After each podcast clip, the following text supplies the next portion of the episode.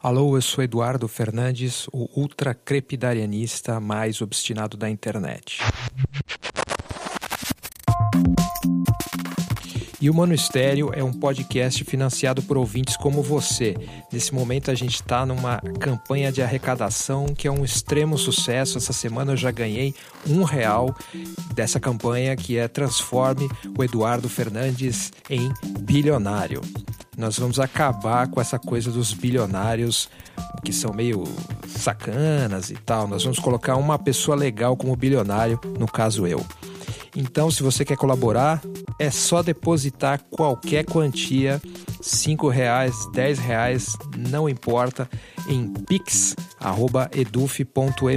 ou passar no site eduf.me, eduf.me barra apoie.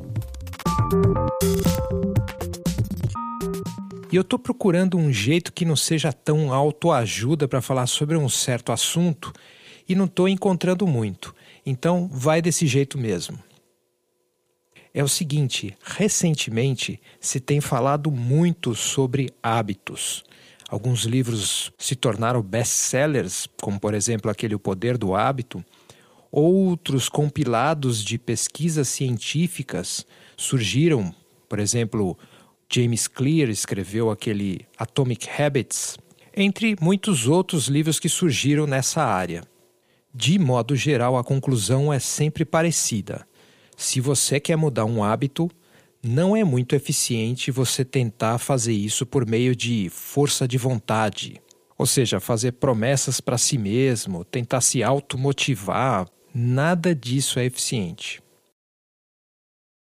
A visão dos cientistas sobre comportamento e dos psicólogos do comportamento recentes é bastante interessante. Nós somos pessoas muito preguiçosas e que se auto-enganam.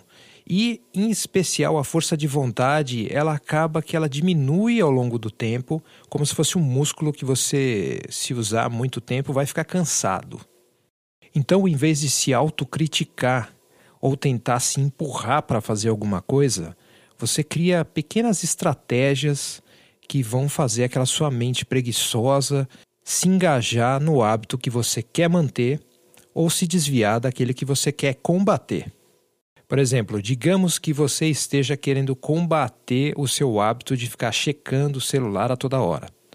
Você vai deixar ele longe de você, vai tentar transformar aquele hábito na coisa mais difícil que você conseguir. Tira toda a conveniência em torno dele e tenta fazer com que seja um saco ter que checar aquilo. Se você quer desenvolver um determinado hábito e se manter nele ao longo do tempo, você vai tentar deixar aquilo meio que automático, cada vez mais simples você acessar aquele hábito e repeti-lo ao longo do tempo.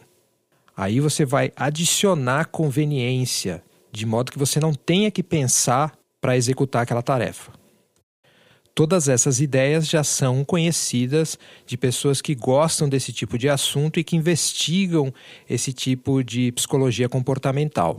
Se você não conhece e se interessa por esse assunto, eu vou deixar uma lista nas nossas notas do show para você acompanhar o que eu acho que sejam livros sérios sobre isso. Mas uma das coisas que mais me interessa nessa área aí, que eu acho que pode ir além só de mais uma autoajuda para a gente ler, se empolgar por cinco minutos e esquecer, é a investigação daquilo que a gente chama gatilhos. Gatilho é aquilo que faz você começar um hábito. Geralmente é alguma coisa muito pequena, é um segundo que dispara uma cadeia de ações que vão fazer você perder o dia inteiro, ou se engajar numa certa atividade, ou entrar numa discussão, ou ficar depressivo. Tudo começa de uma coisa bem pequena, uma partícula de atenção que você deu para um pensamento. E é por isso que muita gente vem estudando e praticando meditação ao longo de tantos anos, porque isso cria um certo hábito, um certo costume de perceber esse movimento dos pensamentos. Quando é que você engaja em alguma coisa e quanto tempo você passa nesse pensamento aí, desenvolvendo ele, ramificando ele, depois que você se engajou. Então é possível dizer que um dos hábitos mais interessantes de se desenvolver é esse de ficar esperto, olhar quais são seus gatilhos. Anotar num papel mesmo, ou num sistema mais eficiente, se você é do tipo mais nerd de informação, que coisas que disparam outras em você. Que palavras que levam a determinadas reações, que sentimentos que fazem você ir para um lado ou para o outro. E eu não estou falando de nenhuma emoção elaborada ou um raciocínio muito explícito. Eu estou dizendo de uma pequena fração de segundo quando você faz uma operação completamente cotidiana, como, por exemplo, abrir o seu navegador. O que acontece nesse exato momento? Qual é o sentimento que existe ali? Uma série de coisas vão se formar a partir desse momento essencial ou melhor, o gatilho.